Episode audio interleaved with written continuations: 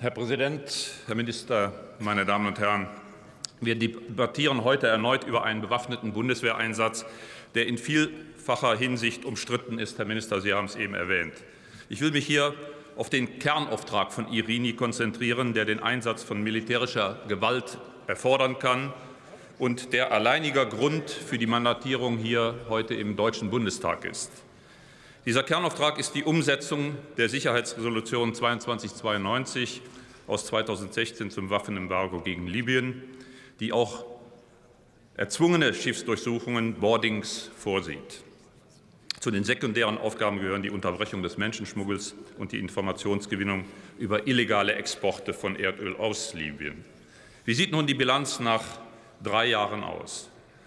Da ist zum einen die Unausgewogenheit schon beim Ansatz des Waffenembargos.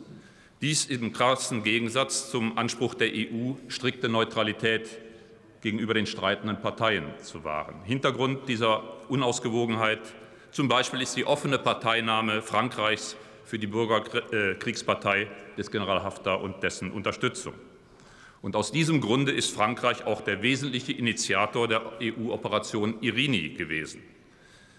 Die gewählte Regierung Libyens, und das steht im Gegensatz zu Ihrer Aussage, Herr Minister, kritisiert daher zu Recht, dass sie einseitig durch das Waffenembargo zur See benachteiligt ist, während Streitgegner Haftar über Land- und Luftverbindungen massiv mit Waffen versorgt wird.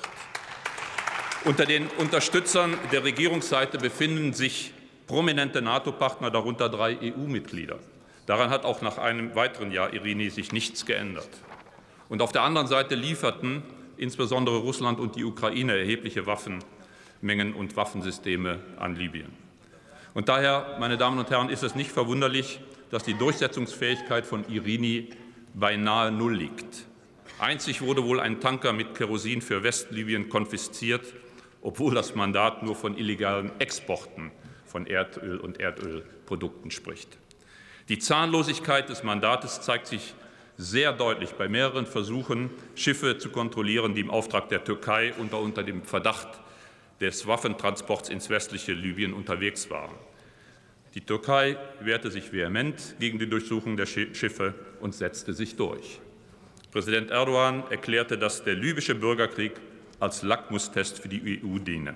Und schließlich intervenierte die Türkei ja dann noch im Jahr 2020 mit Waffengewalt offen zugunsten der libyschen Regierung. Daher überraschte es nicht, dass die stellvertretende UN-Sonderbeauftragte für Libyen, Stephanie Williams, auf der Münchner Sicherheitskonferenz gestand, dass das Waffenembargo gegen Libyen zu einem Witz geworden sei. Dieser offenkundige Dissens in der Libyenpolitik zwischen Paris und Berlin konterkariert den Auftrag von Irini und macht dieses Mandat zur reinen Schaufensterveranstaltung der EU. Vor dem Hintergrund der aktuellen sicherheitspolitischen Lage ist es weitaus sinnvoller und angebracht, Zeit- und Ressourcenaufwand unserer Marine auf den Kernauftrag der Bundeswehr, nämlich Landes- und Bündnisverteidigung in Ost- und Nordsee, zu konzentrieren. Daher stimmen wir einer Fortsetzung des Mandates nicht zu. Ich danke für Ihre Aufmerksamkeit. Vielen Dank, Herr Wondrak. Das Wort hat nun der Kollege Ulrich Lech, der FDP-Fraktion.